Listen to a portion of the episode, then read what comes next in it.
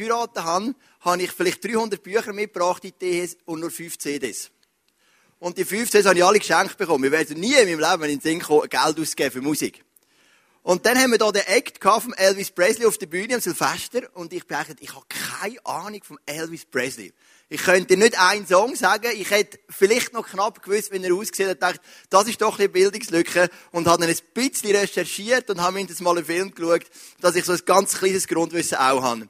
Und ähm, Elvis Presley war ein Mensch, gewesen, habe ich in dem Film zumindest gesehen, der ganz, ganz stark aufgefressen worden ist von inneren Kämpfen. Auf der einen Seite ein Topstar auf der Bühne, und auf der anderen Seite zerrissen von Verletzungen, von Enttäuschungen, von Frust über sich selber, von Menschen um sich herum gefangen, überhaupt nicht frei gefühlt. Ganz das Gegenteil von dem, was er oder seine Lieder oft auch weitergegeben haben. Er ist total einsam gewesen. Und das ist so ganz interessant, dass ein Mensch kann ein riesiges Publikum haben, eine riesige Anerkennung, ein Weltstar sein. Wobei er ist ja nie außerhalb von Amerika auftreten. Das hat sein Manager nicht wollen, habe ich auch gelernt dort. Und er kann ein Weltstar sein und innerlich total kaputt gehen. Und wir sind in einer Serie über den Kaleb. Und der Kaleb ist das pure Gegenteil. Kaleb, sehen wir heute, wird heute 85. Und im Gegensatz zum Elvis lebt er noch. Und er ist noch topfit. Und wir möchten das Erfolgsgeheimnis anschauen von dem Mann namens Kaleb drüber. Ich möchte noch beten und dann gehen wir rein zum Kaleb. Jesus, ich danke dir vielmals, dass wir da sein dürfen. Danke dir, dass wir schon gelernt in den letzten Wochen über den Kaleb. Danke dir, dass er unser Leben prägen Und Jesus heißt über den Kaleb in der Bibel, dass er einen Geist hat wie kein anderer. Das ganze Volk Israel einen anderen Geist hat wie der Kaleb.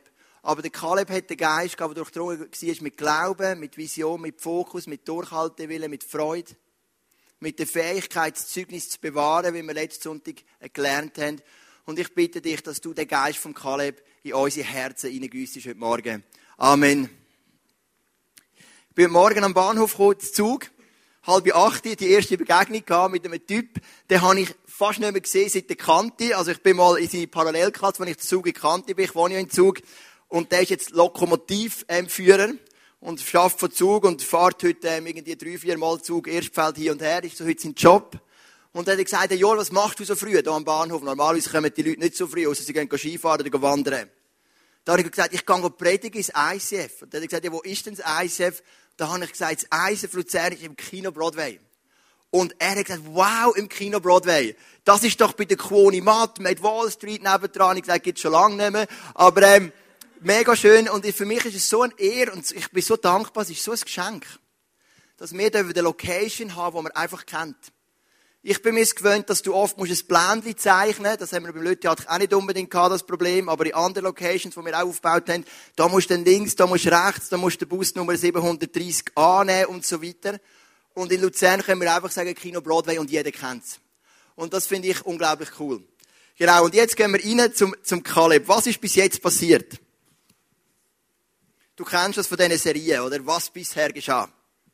Das Volk Israel ist nach 400 Jahren in der Sklaverei befreit worden und ist rausgeführt worden aus Ägypten in die Wüste. Sie sind umhergezogen, haben Wunder erlebt, zum Beispiel, wie sich das Rote Meer teilt haben. Sie haben erlebt, wie Gott Manna, so Brot vom Himmel regnen lassen hat, wie Gott Wasser geht aus einem Fels, hat sie immer versorgt. Und nach ein paar Monaten in der Wüste merkt der Mose oder Gott sagt zu ihm, in welches Land sie werden hineingehen. Nämlich nach Jericho und in das verheißte Land. Und der Mose wählt zwölf Kundschafter aus, aus jedem Stamm eines, sind so zwölf Stämme gewesen, haben von den zwölf Söhnen von Jakob, und sagt, ihr könnt das Land auskundschaften. Und die zwölf gehen. Alle zwölf sind genau das Gleiche. Das Land ist, das Land ist mega fruchtbar, das Land ist wunderschön, ein Traumort zum Wohnen, wunderschöne Destination, aber in dem Land hat es Riesen, es hat grosse Stadtmauern, es hat grosse Armeen. Zehn von diesen zwölf kommen zurück und sagen, ein schönes Land, aber wir werden es nie einnehmen können, weil die Armeen sind zu gross. Die Stadtmauern sind zu gross, die Riesen sind zu gross. Zwei, der Kaleb und die Josa, sagen, ein wunderschönes Land, aber wir werden es einnehmen können. Nicht, weil wir stark sind, sondern weil Gott auf unserer Seite ist. Sie haben zurückgeschaut. Sie haben gemerkt, wenn Gott das Rote Meer teilen wenn Gott Manna regnen lassen wenn Gott Wasser aus dem Felsen geben wenn Gott zehn Plagen schicken die sie befreit, dann kann Gott auch helfen, eine Stadt wie Jericho einzunehmen, egal wie hoch und wie stark die Mauern sind. Das Volk Israel hat sich aber auf die Seite von den zehn Kundschafter geschlagen, der gesagt hat, wir werden das Land nie einnehmen können. Und das hat Gott enttäuscht, das hat Gott hässlich gemacht, weil sie alles vergessen haben, was Gott gut hat für sie. Und Gott hat gesagt, ihr dürft 40 Jahre in der Wüste rumlaufen. Und wir haben das letzte Mal schon gesagt, von Ägypten auf Israel, das ist nicht so weit. Das hast du in ein paar Wochen oder ein paar Monaten vielleicht, wenn du noch ein paar Kinder dabei hast und Lämmli und Kühe und so weiter. Vermutlich etwa einen Aufwand von einem halben Jahr. Aber in dieser Strecke sind sie 40 Jahre lang im Kreis rumgelaufen. Das kenne ich von früher, habe ich letzten Sonntag auch gesagt, ich habe gerne Rundlauf gespielt im Tischtennis. Und sie haben effektiv 40 Jahre lang Rundlauf gespielt in der Wüste. Das Bittere vielleicht ein bisschen für den Kaleb und für die Josua, sie haben alles richtig gemacht aber sie haben genau gleich dürfen mitmarschieren. Sie haben keine Auszeit bekommen, irgendwo in Sharm el-Sheikh am Meer, wo Gott gesagt hat, ich parkiere euch dort mal, in 40 Jahren hole ich euch wieder. Sie haben all das dürfen mitmachen. Sie haben all die Leute müssen zu Grabe tragen. Freunde von ihnen, die gestorben sind in diesen 40 Jahren, sie haben die Krieg müssen miterleben und so weiter und so fort. Aber heute sind wir am dritten Sonntag in dieser Serie und heute kommen wir an im verheißenen Land. Der Kaleb in der Zwischenzeit 85. Der Josua, sein Partner, sein Freund, wird der neue Leiter. Nicht der Kaleb, sondern der Josua ist ausgewählt als neuer Leiter. Und kaum hilft Gott, das Jericho zu erobern, ich gehe jetzt nicht ins Detail, wie das alles passiert ist, fangen sie an, das ganze Land einzunehmen und aufzuteilen. Und dann passiert Folgendes. Der Josua, der neue Leiter, hat seinen Kopf voll. Voll von, wie verteile ich das Land, wie führe ich eine neue Ordnung ein, wie organisiere ich uns. Und der Kaleb bleibt total links liegen. Niemand mehr erinnert sich an Kaleb. Der Josua ist der Mann. Und der Kaleb ist halt auch noch da. Und dann nimmt der Kaleb sein Heft selber in die Hand. Und das lesen wir im Josua 14, Vers 6. Und das ist eigentlich ganz wichtig für dein Leben. In Gilgal kamen die Männer des Stammes Juda zu Josua. Unter ihnen war auch Kaleb, der Sohn Jephunnus aus der Sippe Kenas. Er sagte zu Josua, du weißt, was der Herr bei Kadesh Barnea zu Mose, dem Mann Gottes, über mich und dich gesagt hat. Und dann die nächsten drei Verse lese ich dir nicht alle vor, erzählt er, was der Kaleb alles gemacht hat in seinem Leben. Er erinnert die Josua sogar daran, dass er sein Kollege ist, wo sie zusammen sind kundschaften. Dass nicht nur die Josua allein, sondern er auch Positives ausgesprochen hat über das verheißene Land. Und es gibt so Momente in deinem Leben, da gehst du vergessen. Ganz ehrlich, du kennst das, bist vielleicht im Geschäft und dein Chef macht dir immer wieder ein bisschen Hoffnung auf eine Beförderung und irgendwann kommt der Moment und du bist einfach vergessen.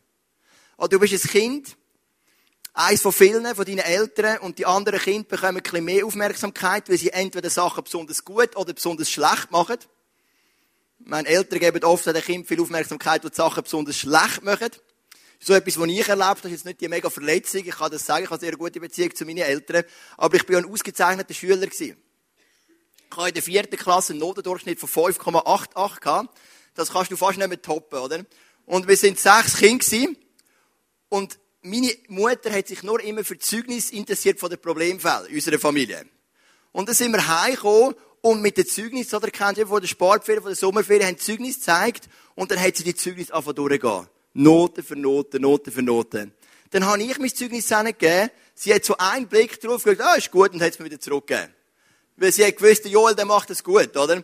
Und da habe ich gelernt, man kann auch Sachen weniger gut machen und Aufmerksamkeit bekommen. Das sind so Momente, ich habe mich oft ein bisschen vergessen gefühlt. Ich habe mich so nicht ernst genommen gefühlt. Ich habe gedacht, ja super, ich gebe mir Mühe in der Schule und dafür interessiert sich kein Mensch dafür. Und am Kaleb ist es so gegangen, er kommt rein, er hat die 40 Jahre durchgehabt in der Wüste, hat den Glauben, den Fokus behalten. Der Josua ist der neue Hero, er macht den Job super, sagt die Bibel, ein super Leiter, ein Leiter nach dem Herz von Gott, absolut. Aber er hat keine Zeit und keine Energie noch an Kaleb zu denken.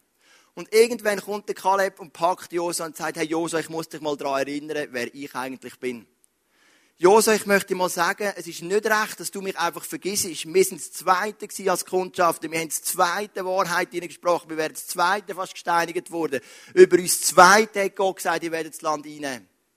Und es gibt Momente in deinem Leben, da ist es richtig, Gott oder Menschen an etwas zu erinnern. Es ist richtig zu sagen, Gott, du hast mir doch eine Prophetie gegeben. Was ist mit dem? Gott, ich möchte dich daran erinnern.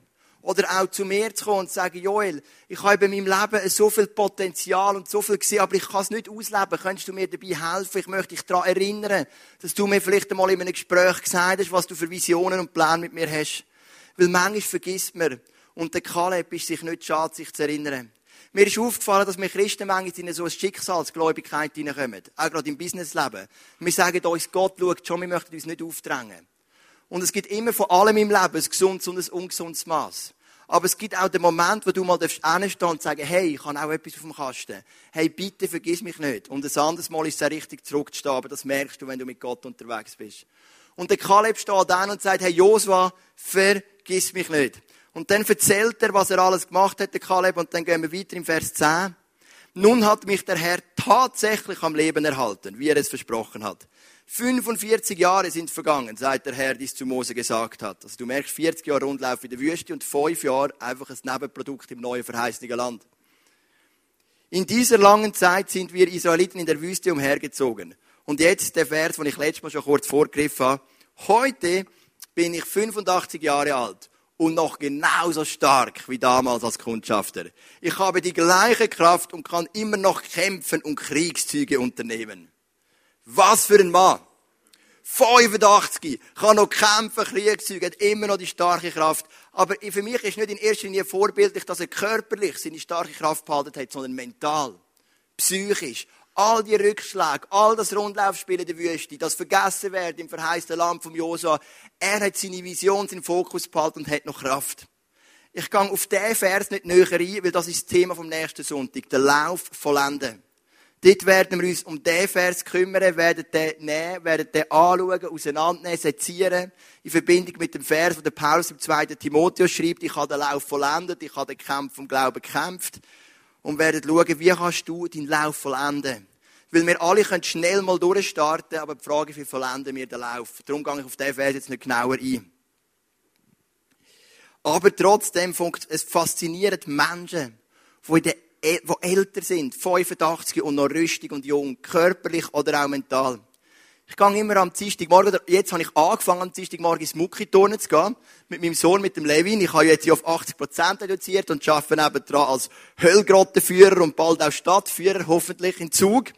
Und, ähm, jetzt habe ich ein bisschen mehr Zeit, gell? Jetzt gehe ich am Dienstagmorgen, bin ich glaube schon viermal ins Muckiturnen gegangen, mit meinem Sohn, mit dem Levin. Und Muckiturnen bedeutet ja Mutter-Kind-Turnen, aber Vater dürfen auch gehen. Und dank mir darf jetzt die Frau, die das leitet, immer sagen, alle Mütter und Väter, weil ich auch noch da bin. Oder? Also ich habe eine sehr eine, eine, eine gute Stellung und alle Mütter denken, ich will das so machen, wo mir mein Sohn ins Mucki turnen geht. ja. Und ähm, dann haben wir so eine Übung gemacht. Und bei dieser Übung hast du so, müssen, so, so, so durch einen Kasten durchzwängen. Also das ist so richtig tief unten durch. Und die Kinder haben es gemacht und die Mütter und der einzige Vater, die sind nur neben dran gestanden und haben die Kinder turnen aber der eine Sohn hat seine Großmutter mitgenommen, das dürfen wir auch. Und die Großmutter ist die einzige, die die Übung mitgemacht hat. Die ist vielleicht nicht gerade 85, vielleicht 75, sie sieht einmal auch schon relativ betagt aus. Aber hey, ich habe das so cool gefunden. Wir alle stehen da, so 30, 35, noch jung und rüstig und sagen, das ist die Aufgabe für unsere Kinder. Aber die Großmutter geht ab und zwängt sich unter dem Bänkchen durch, so wie ein junges Reh, hat mich gerade an Kaleb erinnert. Aber wie gesagt, schauen wir nächsten Sonntag an. Und dann gehen wir weiter im Vers 12. Teile mir das Bergland zu, das der Herr mir damals versprochen hat. Du weißt doch, dass dort Anakiter, das sind Riese, in großen Städten leben, die sie zu Festungen ausgebaut haben. Vielleicht wird der Herr mir helfen, sie zu vertreiben, wie er es zugesagt hat. Also dem ganzen neuen Land scheint ein Platz noch nicht erobert zu sein. Das ist Hebron mit dem Bergland und darauf sind Riesen. Und offensichtlich scheint sich das Volk Israel gefürchtet zu haben vor dieser Riese. Und das ist am Kaleb sein Moment. Ich meine, er ist schon erst 85. Und er sagt, die Riese, die hole ich mir. Die Riese, die gehe ich. Jetzt bin ich also genug lang in der Wüste rumgeschrumpelt. Jetzt habe ich genug lang gewartet auf meinen grossen Auftritt. Und er sagt, teile mir das Land zu. Und das ist eigentlich die Message vom heutigen Morgen. Wir möchten anschauen, wie gehst du um mit Riesen in deinem Leben. Und es gibt zwei Arten von Riesen, habe ich gemerkt. Es gibt Riesen, die kommen von außen. Das sind Schicksalsschläge, zu dem werden wir heute ein Interview hören. Das sind ähm, vielleicht ein Job, den du verlierst. Einfach Sachen, da gehst du oft ganz unvorbereitet dran hin. Du gehst durchs Leben, ein Unfall, irgendetwas und plötzlich macht es Peng und ein Reis steht da und du musst durch das durch. Und da gibt es ganz viele Reisen in unserem Leben drin und die sind oftmals selber gemacht. Sucht, Verletzungen, Wut, Versöhnung, die du nicht kannst zulassen das sind so Sachen in deinem Leben Riesen, wo du vielleicht dein Leben lang nicht wirklich bekämpfst und sie deine Lebensqualität, die dir Jesus will geben, einschränken bis zu deinem Tod. Und wir möchten heute anschauen, wie gehst du um mit den Riesen in deinem Leben? Wie hat es der Kaleb gemacht? Und ich möchte heute noch eine Parallelgeschichte einbauen, weil wenn es um Riesen geht in der Bibel und du die Bibel ein bisschen kennst, dann kommt dir wahrscheinlich eine Geschichte in den Sinn. Das ist der kleine David gegen den grossen Goliath. Und als ich diese Woche am Levin, meinem älteren Bub, die Geschichte erzählt aus der Kinderbibel, ist mir plötzlich etwas aufgefallen, was ich noch nie begriffen habe. Und ich habe gedacht, jetzt bin ich froh, jetzt habe ich sogar in meiner Freizeit Message vorbereitet, weil mir ist etwas aufgefallen in dieser Geschichte. Ich möchte ein Bild geben von Goliath. Der Goliath ist gross. Goliath ist ein Ries, hat sechs Zehen pro Fuß und sechs Finger pro Hand. Also es ist ein bisschen überdotiert und der David, man sieht es, da ist dann doch einiges kleiner. In dem Moment, wo der David auf den Goliath zuläuft, passiert Folgendes. Plötzlich bemerkte er David, also der Goliath hat lange gar nicht gemerkt, dass überhaupt einer kommt. so klein ist der David. Ach, jetzt schicken sie schon Kinder in den Krieg, spottet er, weil David noch sehr jung war. Braun gebrannt und gut aussehend, immerhin, oder? Nützt dir jetzt nicht viel, wenn du nachher tot bist, aber immerhin. Bin ich denn ein Hund, dass du nur mit einem Stock entgegenkommst? Und ich habe gemerkt, was der Goliath macht, er spricht Lügen aus über den David. A ist der David kein Kind, sondern die Bibel sagt, er ist ein junger Mann. Und ich weiß nicht, ich bin jetzt ein Mensch, ich habe viel mentale Kraft, aber wenige körperliche Kraft. Und ich sage oft, ich habe bis heute noch nie im Armdrücken gewonnen gegen einen anderen Mann. Ich kann ja auch negativ Aufmerksamkeit holen, oder? Und das ist jetzt wirklich etwas, aber gegen ein Kind mache ich so und ich presse die ab, oder? Und du weißt, ein Kind hat wirklich noch nicht viel Kraft, aber ein junger Mann, ist oft kräftiger als ein Mann in meinem Eltern und vermutlich auch als ein älterer Mann. Ein junger Mann ist kräftig, ein junger Mann hat Energie. Ein junger Mann im, im Schwimmen, im Skifahren, gut, der braucht natürlich mehr Technik auch, aber im Boxen, wo auch immer junge Männer, von denen haben wir Angst, weil die, die haben vielleicht Erfahrung noch nicht, aber die haben Power. Und der David ist ein junger Mann, der hat Kraft. Und der Goliath lacht und sagt, schicken sie jetzt schon Kinder in den Krieg. Er spricht eine Lüge aus über sein Leben. Und das Zweite, was uns die Bibel sagt, er hat einen Steinschleuder dabei gehabt, nicht einen Stock. Und der Goliath lacht und sagt, jö, du kommst mit dem Stöckli. Das ist auch nicht wahr. Ich meine, mit einem Stock, das ist ein Stock, das ist wahrscheinlich schwierig, da kommst du nicht einmal zum Goliath hin. Aber ein Steinschleuder kann über, über Meter ganz genau gezielt werden. Und so ist der Goliath gestorben. Und ich habe etwas begriffen, als ich das meinem Sohn erzählt habe. Oftmals, wenn du den Reis angehst in deinem Leben, wenn du sagst, ich möchte die Sucht beenden, ich möchte die Verletzung beenden, ich möchte versuchen, mit dem Schicksalsschlag auf eine göttliche Art umzugehen, dann kommt der Teufel und spricht Lügen aus in dein Leben. Damit du vergisst, wer du bist. Weil die Bibel sagt uns, dass der, der in mir lebt, ist grösser als der, der in der Welt lebt. Ich bin ein Sieger. 1. Korinther 2, Vers 14. Überall werde ich mitzogen im Triumphzug. Die Bibel sagt uns, die Waffen der Welt sind stärker als alle anderen Waffen. Aber der Teufel will dir sagen, du bist noch ein Kind und du hast nur einen Stock. Und da sehen wir die zwei Sachen deiner Identität. Wer bin ich und was habe ich in der Hand? Wer bin ich und wie stark sind meine Waffen? Die Bibel sagt, der, der in mir ist, ist grösser als der, der in der Welt ist. Und die Waffen, die Gott mir gibt, sind stärker als die Waffen von der Welt und die Waffen vom Teufel. Also du bist stark durch die Kraft von Gott und du kannst die Riesen angehen in einer gesunden Identität. Und der Fokus von deinem Gegenspieler liegt immer darauf, deine Identität kaputt zu machen. Und darum verlierst du die Kämpfe oft gegen die Riesen. Es ist nicht nur der Goliath, der Lügen ausspricht über den David, es ist auch der Saul. Und der Saul ist sein König und meint es gut mit ihm. Das ist zu der Zeit, wo sie es gut hatten. Der David ist nachher auch der Waffenträger geworden. Vom Saul hat seine Tochter bekommen als als Frau, das ist noch bevor der Saul neidisch wurde und David 14 Jahre ähm, gejagt hat. Der Saul will am David helfen, aber lass mal zu, wie das Gespräch ähm, geht zwischen David und dem Saul. Mein König, sagte David zu Saul, von diesem Kerl müssten wir uns doch nicht einschüchtern lassen. Ja nur der Goliath. Ich will den Kampf mit ihm aufnehmen. Das ist unmöglich, antwortete Saul. Wie soll ein junger Mann wie du den Zweikampf mit diesem Philister gewinnen. Du bist ja noch ein Kind, aber er ist ein erfahrener Soldat, der von Jugend auf gelernt hat, mit Waffen umzugehen. Und das ist so etwas, was ich auch oft erlebt habe. Wenn ich merke, ich will einen Reis angehen in meinem Leben, sind sogar Menschen, die auch Jesus kennen, die mich bremsen und sagen, jetzt wirst du noch extrem. Jetzt pass aber auf, dass nicht ganz abspace ist. Oder weißt du, es ist normal, dass wir Männer mit diesen Problemen zu kämpfen haben. Kennst du die Sätze? Und das ist das, was der Saul ausspricht über den David. Du hast ein gutes Herz, David, herzig, dass du es probierst. Aber er ist erfahrener, er hat viel stärkere Waffen, du hast keine Chance. Und so tun wir sogar oft übereinander, ohne dass wir es wollen, Lügen aussprechen, die uns Kraft nehmen im Kampf gegen unsere Riesen in unserem Leben. Wenn du Riesen willst vertreiben in deinem Leben und wenn das ein Lifestyle werden von dir, dann gibt es noch etwas. Lerne deine Identität zu kennen. Wer bist du in Jesus? Ein geliebtes Kind von Gott, ein, ein, ein, ein Erbe von Gott. Ein, ein, ein, Kind von Gott, das Zugang hat zu allen himmlischen Segnungen. Ein, ein Kind von Gott, das kann kämpfen mit den Waffen von Gott, das Kraft hat im Gebet, im Worship, im Fasten. Und wenn du mit dieser Einstellung, wer bin ich in dem Jesus, hingehst, dann kannst du jeden Goliath in deinem Leben bezwingen. Aber wenn du schaust, was du als Mensch mitbringst, mit all deinen Fehlern und Schwächen, dann wird es eben schwer. Und der Goliath hat versucht, durch Lügen, bewusst, und der Saul durch Lügen, unbewusst, die ganze Kraft aus dem David rauszuziehen.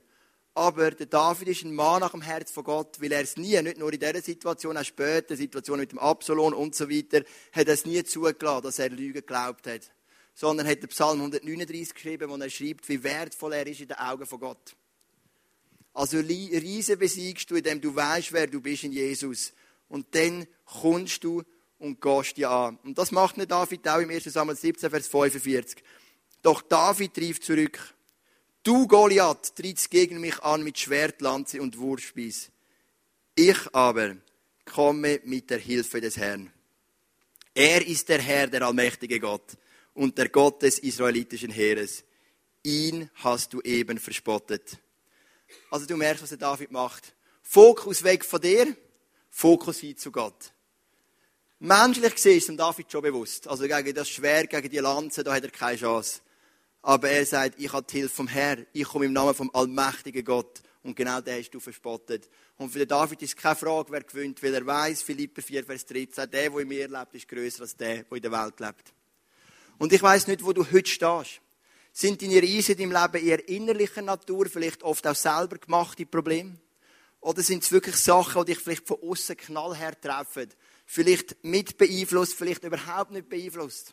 Ein Unfall, ein Todesfall in der Familie, ein, ein, ein, ein Job, jobliches Problem. Vielleicht bist du ein Businessman oder Business, Businessfrau und bist kurz vor einem Konkurs, wie auch immer. Das sind so Sachen, die treffen dich oft von außen.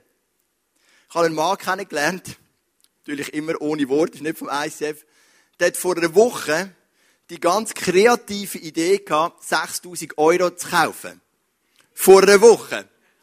Weil er hat gedacht, ja, also der Mindestkurs, der hebt jetzt schon lange und der wird wahrscheinlich noch eine Zeit haben, oder? Habe ich gerade gestern getroffen. Und er hat dann 6000 Euro gekauft, um dann am Mittwoch erfahren, dass sie die 6000 Euro nur noch ähm, 1000 Franken weniger sind innerhalb von kürzester Zeit. Ist jetzt nicht so das Problem. Ich glaube, es ist jetzt nicht gerade seine ganze Anlage, die er hat in seinem Leben. Aber ich sage, manchmal gibt es ja Umstände, die treffen dich hart, oder? Und ich meine, gerade die ganze Euro-Krise, Dollar, das sind natürlich Sachen, wo Leute, die Geschäfte haben, die auch hier bei uns sind, unter uns natürlich auch können, extrem hart treffen. Und das hast du nicht mit beeinflusst, den Entscheid. Und ob der Entscheid richtig oder falsch ist, habe ich keine Ahnung, kenne ich mich zu wenig aus. Aber der Punkt ist, das sind so Sachen, die kommen von außen. Und ich habe einen Interviewgast heute eingeladen. Und der Interviewgast, der wird uns erzählen von einem Reis, der in sein Leben gekommen ist, der ihn knallhart getroffen hat von außen. Unverschuldet, unplant, unvorhergesehen.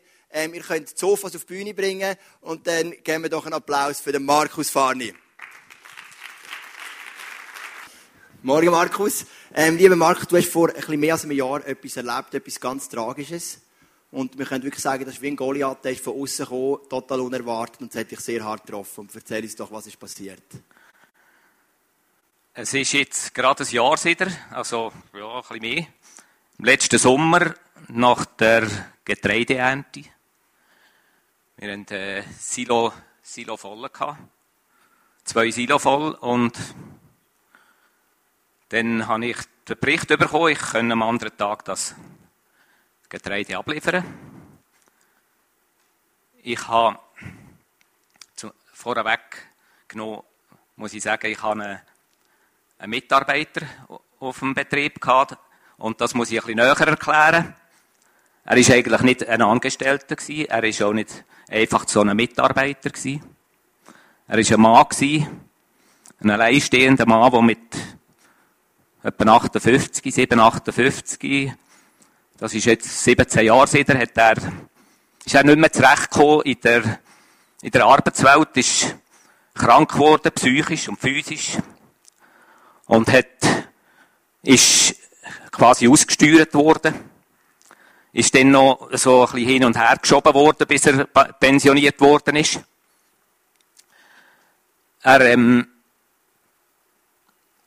ist vom, von meinem Hausarzt dann, bin ich angefragt worden, ob er eventuell könnte zwei, drei Monate bei mir ein bisschen Beschäftigung und ein bisschen Familienanschluss haben.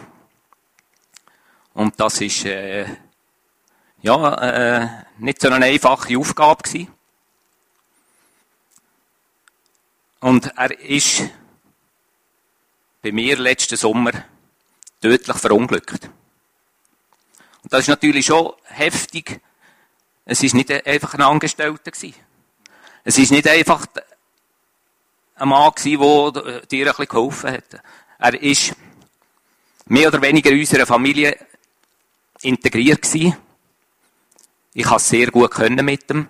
Er hat profitiert. Ich habe profitiert, dass er mir, ja, leichtere Arbeit abgenommen hat. Und ich werde jetzt ganz kurz einfach äh, erklären, was dort passiert ist, weil das hat mich schon sehr heftig getroffen.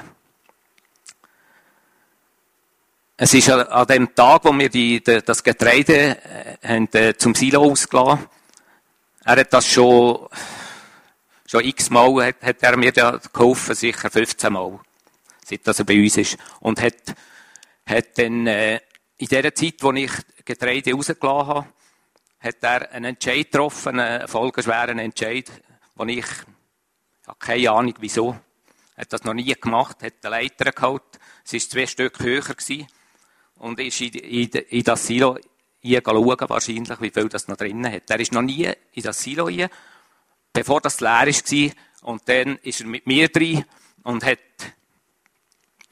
dann den Rest zusammen, zusammengeputzt, zusammengewischt. Und dann ist er durch den Sog, den es gegeben hat, wo ich unter Getreide rausgelassen habe, ist er in den Sog gekommen und dort drinnen versteckt.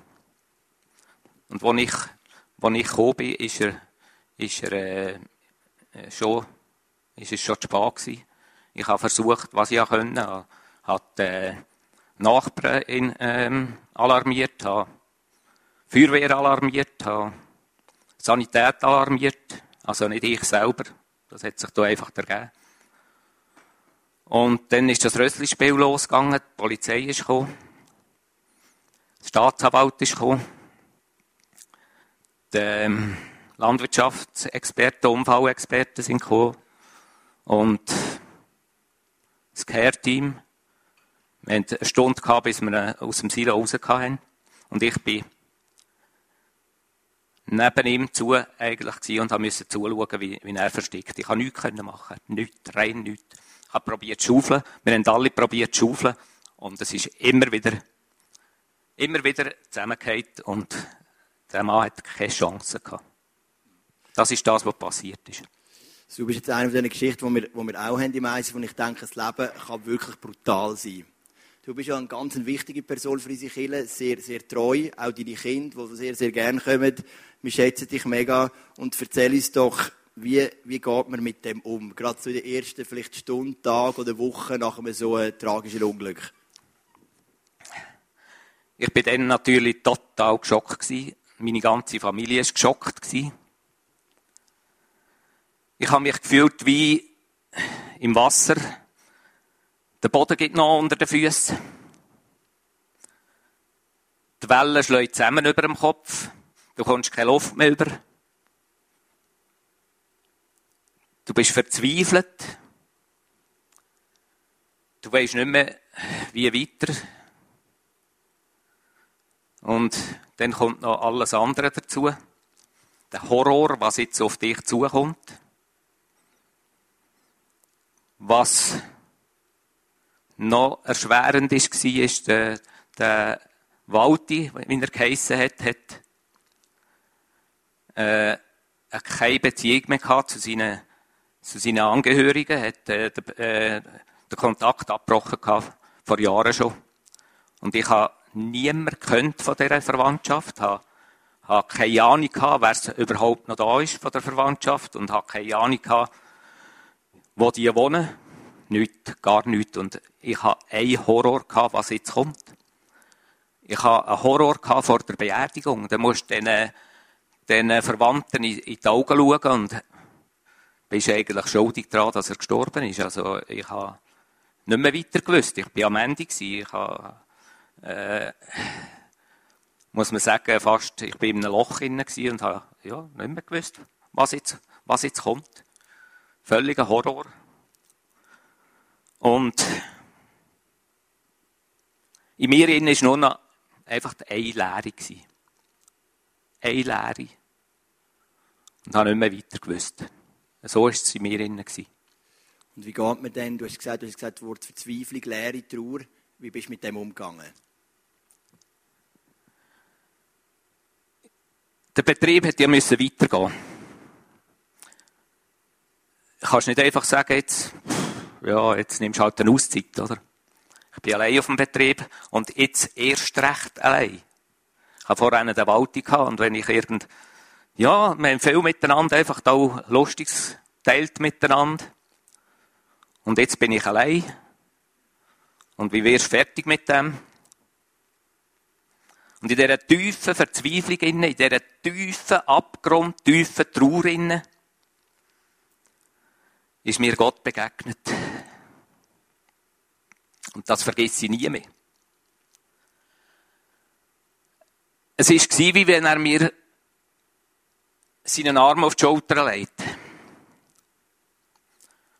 Und zu mir sagt, du musst jetzt in dieser Situation musst du nicht stark sein.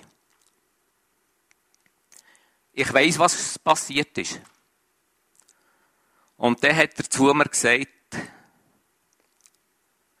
hast du vergessen, was vor zehn Jahren war, wo du nicht mehr weiter gewusst hast? Wo du auf dem Betrieb ein Problem hast, wo du einfach nicht mehr gewusst hast, war ein Berg, wo du nicht mehr drüber hast können, finanziell. Hast du vergessen, was, was dort war? Wo ich dir einen Engel in Gestalt von einem Menschen geschickt habe und der hat dir nachher alles geregelt. Hast du das vergessen? Und vor fünf Jahren, als du einen schweren Unfall hast, mit dem Gefährt, mit dem Traktor und Kipper, mit in einem Dorf innen, zum Mittag im grössten Verkehr, hast du einen Unfall gebaut. Und ich habe dir ein Heer von Engel vorausgeschickt. Hast du das vergessen? Und dann habe ich sagen, ja, das habe ich im Moment vergessen, ja. Und dann hat er zu mir gesagt, lass, du musst jetzt nicht selber etwas machen. Ich hätte, ich mich am liebsten verkrochen, in die tiefste Tiefe, in, in, in die Erde verkrochen. Ich hätte gedacht, ja, jetzt, jetzt, in dem Moment kann ich mich nicht äh, irgendwo zeigen. Ich habe fast Menschenscheu in dieser Phase und habe gedacht, nein, jetzt muss ich äh, einfach allein sein mit dem und ich werde schon fertig mit dem. Und dann sagt er zu mir, nein, du wirst nicht fertig mit dem, du brauchst jetzt Hilfe. Und lach du mich jetzt machen. Lach du mich jetzt machen. Und dann gedacht, ja, ja, es kann ja nicht mehr schlimmer werden. Und da ist etwas passiert, wo, wo ich ja, wo der Anfang war von, von Wunder, wo, wo ich nachher erlebt habe, habe ich dürfen Hilfe finden. Und ich nehme jetzt das ein bisschen voraus, die Frage, die du mir vorher, ähm, nachher stellen Wo hast du Hilfe gefunden? Und, äh, ja, die erste Hilfe ist nicht weiter weg gewesen. Ich habe gedacht, ja, irgendwie, am liebsten würde ich jetzt allein sein, aber ich brauche, ich brauche Hilfe, ich brauche Leute, ich brauche Leute um mich herum. Und ich, ich weiss noch, wie es gestern wäre. Ich bin da ins ICF gekommen, am Sonntag. Habe zuerst gedacht, ja, nein, ich kann nicht in so, in, in so einem Zustand, kann ich nicht kommen. Und ich bin gekommen und habe, das war für mich, gewesen, wenn, wenn das Herz von Gott mich berührte. Ich, ich habe Leute gefunden im ICF, sind mir Leute begegnet im ICF, die das Gespür hatten, die genau gewusst haben, was ich jetzt brauche. Es hat nicht einen Haufen Wort gebraucht. Es hat nicht Bibelverse gebraucht, wo du den Kopf überkommst. Es hat einfach, was es braucht hat, ist ein Mittragen, ein Mitgefühl, eine Umarmung.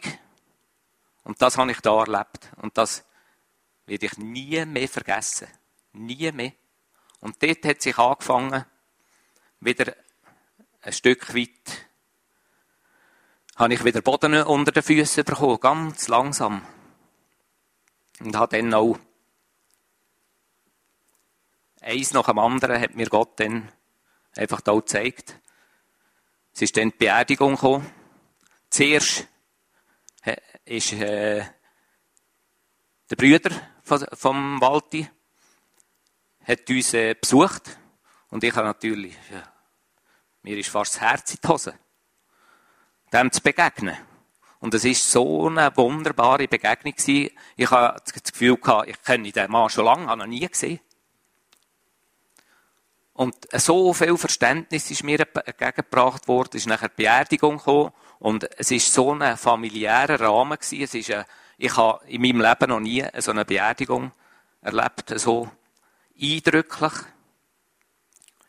Ich habe einige Lehrlinge, die ich ausgebildet habe, die mir jemandem mal helfen in der Not. Und eine super Nachbarschaft. Und die sind geschlossen an die Beerdigung gekommen. Nicht nur eine Beerdigung, nachher das Essen. Und es ist, ich habe das gespürt.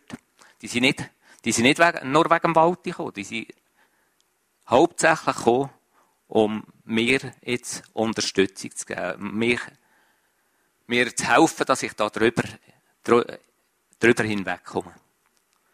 Und das hat mich so riesig äh, nachher, äh, das hat mich so getroffen und so ermutigt, wieder vorwärts zu gehen. Genau, eben, du hast jetzt gerade die zwei Fragen beantwortet. Ähm, inwieweit hat dir das ICF können helfen Ich glaube, man kann auch sagen, dass deine Small Group ist wirklich außerordentlich, wie die mit dir zusammen die Wege gegangen sind, gell? Das war ein ganz wichtiger Punkt und ich glaube wirklich auch andere Leute, die dich mega können unterstützen Ja, das ist ja so. Wenn ich die Leute nicht gehabt hätte, ich tue sie jetzt nicht einfach äh, alle mit Namen nennen, weil es sind Paare.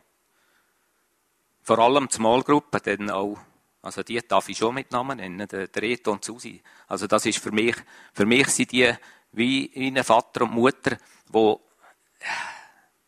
wie Engel, wo mir dort in der ersten, in der ersten Zeit einfach dem,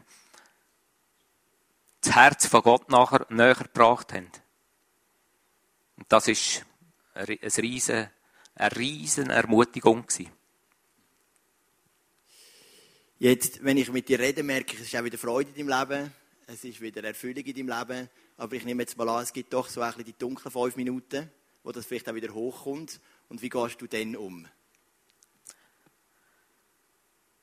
Ich muss, ich muss auf die Frage ganz ehrlich antworten, dass das jetzt natürlich in, den, paar Tagen, wo ich gewusst habe, dass ich da auf die Bühne komme, ist es äh, ja, nicht so einfach gewesen. Ich habe nicht so gut geschlafen. Es ist, ich habe mir überlegt, was sagst und was sagst nicht. Und habe dann aber gespürt, es ist im positiven Sinn wieder hochgekommen. Und das ist vielleicht das grösste Wunder, das ich erlebt habe. Die Ärzte, das Care-Team, sogar die Polizei hat mir ähm, gesagt, du brauchst professionelle Hilfe jetzt, du musst Hilfe in Anspruch nehmen. Ich habe dann auch ähm, ganz klar die, die ähm,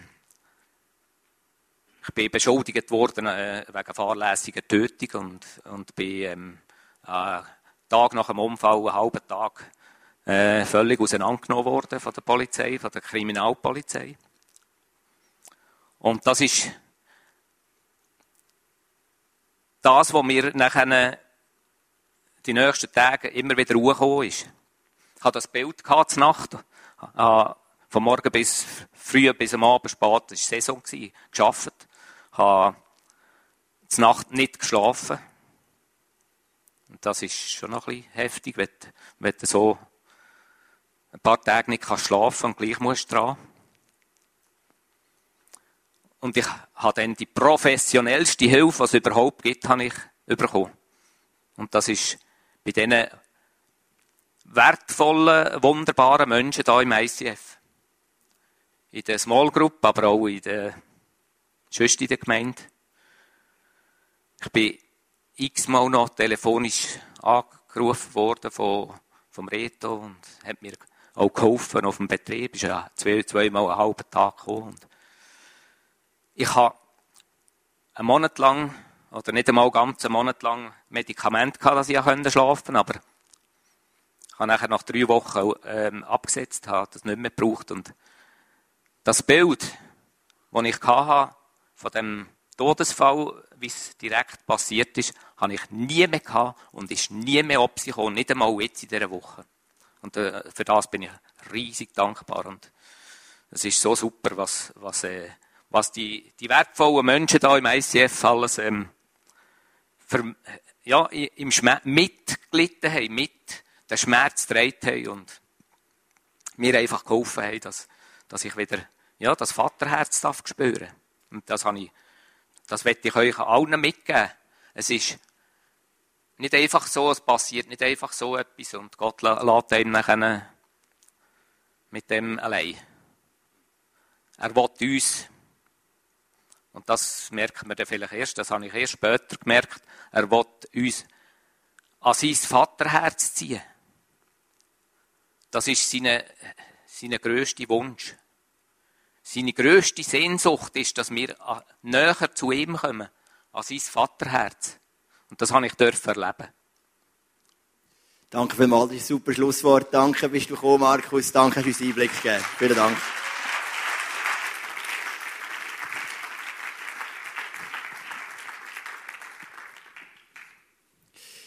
Ja, auch von meiner Seite herzlichen Dank, dass es hier so viele wertvolle Leute gibt, die, einfach sagen, ich, ich, investiere meine Freizeit, ich investiere meine Gebete einfach in Menschen, die manchmal in Not sind und manchmal bist du in Not, manchmal bin ich in Not, manchmal brauche ich dich, manchmal brauchst du mich. Und das ist Chile für uns. Danke vielmals. Und ich glaube, der zweite Aspekt, wie wir Riesen besiegen in unserem Leben, nebst dem, dass wir unsere Identität kennen, ist, dass wir eine Gemeinschaft haben, eine Gruppe, die miteinander zusammen in die Kämpfe gehen, wo eben das Leben uns stellt. Und ich möchte noch einen, einen, einen Gedanken weitergeben vom Kaleb. Da segnete Josua Kaleb, den Sohn Jephanus, und erklärte Hebron zu seinem Gebiet, zu seinem Besitz. Früher nannte man Hebron Kiriat Arba, Stadt des Arba. Das ist so ein, das ist, ah, da steht gerade, Arba war der größte Mann im Volk der Anakiter gewesen. Heute gehört die Stadt den Nachkommen Kalebs weil er dem Herrn, den Gott Israels, völlig vertraut und gehorcht hatte. Der Krieg war beendet und das Land kam zur Ruhe. Und Riese in deinem Leben, die fordert dich so raus. Aber wenn du sie angehst, wie wir es von Markus gehört hast, er hat sich nicht verkrochen in seinem Loch, sondern er ist rausgekommen, hat sich auf die Gemeinschaft eingeladen, auf die Kirche eingeladen, auf die Familie eingeladen, hat weitergegangen. Dann kommt der Moment, wo Ruhe wieder reinkommt in dein Leben. Und manchmal lassen wir unsere Riesen in unserem Leben lieber so stehen, vor allem die Riesen, die wir vielleicht in unserem Herz selber produziert haben. Und wir behalten durch das einen Unruhe für den Rest von unserem Leben. Und ich denke manchmal, hey Freunde, wir sind alle so jung, entweder immer noch jung oder jung geblieben. Und lass uns doch die Riesen jetzt angehen, damit wir ein freies Leben haben. Damit wir eigentlich zurückgehen und sagen, es hat ein paar ganz, ganz schwierige Momente gegeben, aber mit der Hilfe von Gott, und der Markus hat uns vorgelebt, dass das möglich ist, haben wir das können angehen und dann heißt im Josef 15, Vers 14, dort lebten drei Anakiter namens Sheshai, Ahiman und Talmai mit ihren Sippen. Kaleb vertrieb sie aus der Stadt. Also er ist zu diesen drei grossen Riesen hin und hat sie vertrieben. Und mich hat es Wunder genommen, was ist die Bedeutung der Namen von diesen drei Riesen. Und ich hätte jetzt können wetten, was passiert. Ich hätte gedacht, die drei Namen haben eine Bedeutung, die ganz tief sind für die Predigt. Ich hätte gedacht, der eine heisst Rebellion. Und der andere Reis heisst übersetzt Missbrauch oder irgendwie so. So stellt man sich das immer vor als Prediger. Und Namen haben ja immer eine Bedeutung. Und ich lese euch jetzt zu meiner Ermutigung die Bedeutung vor. Achiman heißt, mein Bruder ist ein Geschenk. Sheshai heißt der Weisliche und Talmai heißt der Brüderliche. Und das hat mich ein bisschen überfordert. Da steht also nichts von Rebellion und nichts von Missbrauch. Und dann können sie sagen, der eine Preis in deinem Leben ist der Zorn und der andere ist die Rebellion und der wie auch immer. Sondern der eine heisst, mein Bruder ist ein Geschenk. Der zweite ist der Weisliche, also Weiss ist ein, Message für deine Sünden, die dir vergeben sind. Und der dritte ist der Brüderliche. Und doch sind es Finden vom Volk Israel. Und dann habe ich mir einen Gedanken gemacht. Es gibt Riesen in deinem Leben, die sind offensichtlich. Das hat der Markus erzählt. Und es gibt Riesen, die kommen so brüderlich. Es gibt Riesen, die treffen dich von vorne. Die kommen und die sind da. Aber es gibt Riesen, die schleichen sich so ganz fein ein in deinem Rücken, die kommen von hinten. Wie beispielsweise der Ries vom Stolz. Stolz ist immer ein Sünde, der kommt von hinten. Weil du erlebst etwas Gutes mit Gott, wirst stolz und plötzlich führt sich weiter weg von Gott wie vorher. Und manchmal sind eben Riesen viel mehr innerliche Natur, Natur und sie sehen gegen außen sogar gut aus. Ich möchte noch zum Schluss ein paar Beispiele machen. Das ist Beispiel über diese Mutter, die sich viel zu viel sorgt um ihre Kind. Sie hat den Reis von der Sorge in sich. Aber wir alle haben das Gefühl, wow, das ist eine Mutter, die sich wirklich um ihre Kinder kümmert. Aber wir haben schon lange vielleicht gar nicht gemerkt, dass das eigentlich ein Sorge ist, ein Geist von der Sorge, wo ein Geist von dem Unglauben in sich hat, wo eigentlich sagt, ich traue es Gott nicht zu, dass er auf meine Kinder aufpasst. Da ist vielleicht ein Geschäftsmann, der sein Geschäft nicht loslassen kann, der nächtelang nicht recht schlafen kann, der Angst hat vor allem Möglichen. Und wir denken vielleicht von außen, der hat Verantwortung übernommen. Und innerlich sagt er mit dem, ich traue Gott nicht zu, dass er mein Geschäft im Griff hat. Und vielleicht sind das manchmal auch grosse Reisen in unserem Leben.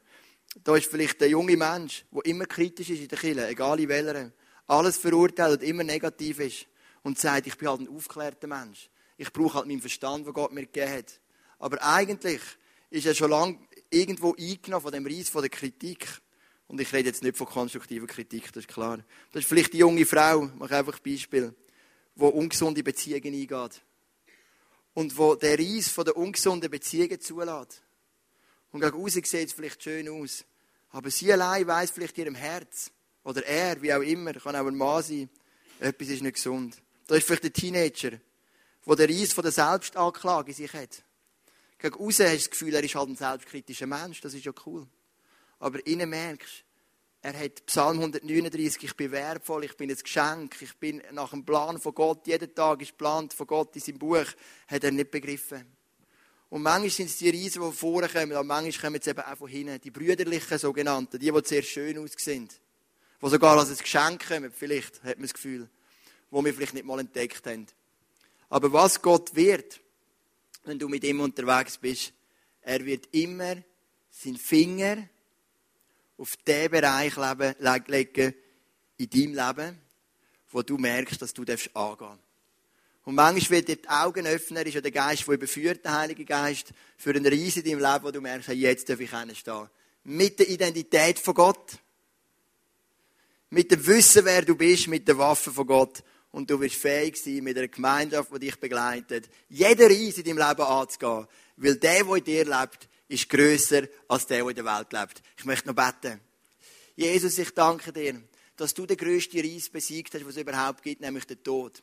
Der geistliche und ewige Tod. Alles, was uns trennt von dir, hast du besiegt am Kreuz von Golgatha. Jesus, du bist für uns gestorben und du verstanden, damit das, was unser Leben kaputt macht, nämlich die Sünde, nämlich das Trennsein von dir, nämlich der Graben zwischen uns und dir, oder die Mauer zwischen uns und dir, je nach Bild von der Bibel, wo man nimmt, das hast du besiegt. Und der grösste Reis, was es überhaupt gibt in unserem Leben, der Reis vom Tod, vom geistlichen Tod, hast du bereits besiegt. Und den müssen wir nicht besiegen. Und wenn wir die Reise in unserem Leben besiegen wollen, dann bist du unser Vorbild und gehst mit uns durch diesen Prozess. Und für das danke ich dir von Herzen. Jesus, ich bitte dich heute für Menschen, die Reise in ihrem Leben haben, die irgendwo mit Umständen zu tun haben. Vielleicht total unverschuldet, unerwartet, plötzlich, wie bei Markus sind, sind ähm, irgendwelche Prozesse in unser Leben gekommen, wo einfach das Potenzial haben, uns kaputt zu machen. Und Jesus, ich bitte dich, dass du uns heute hilfst, aufzustehen und zu sagen, mit deiner Kraft gehen wir die Riesen an.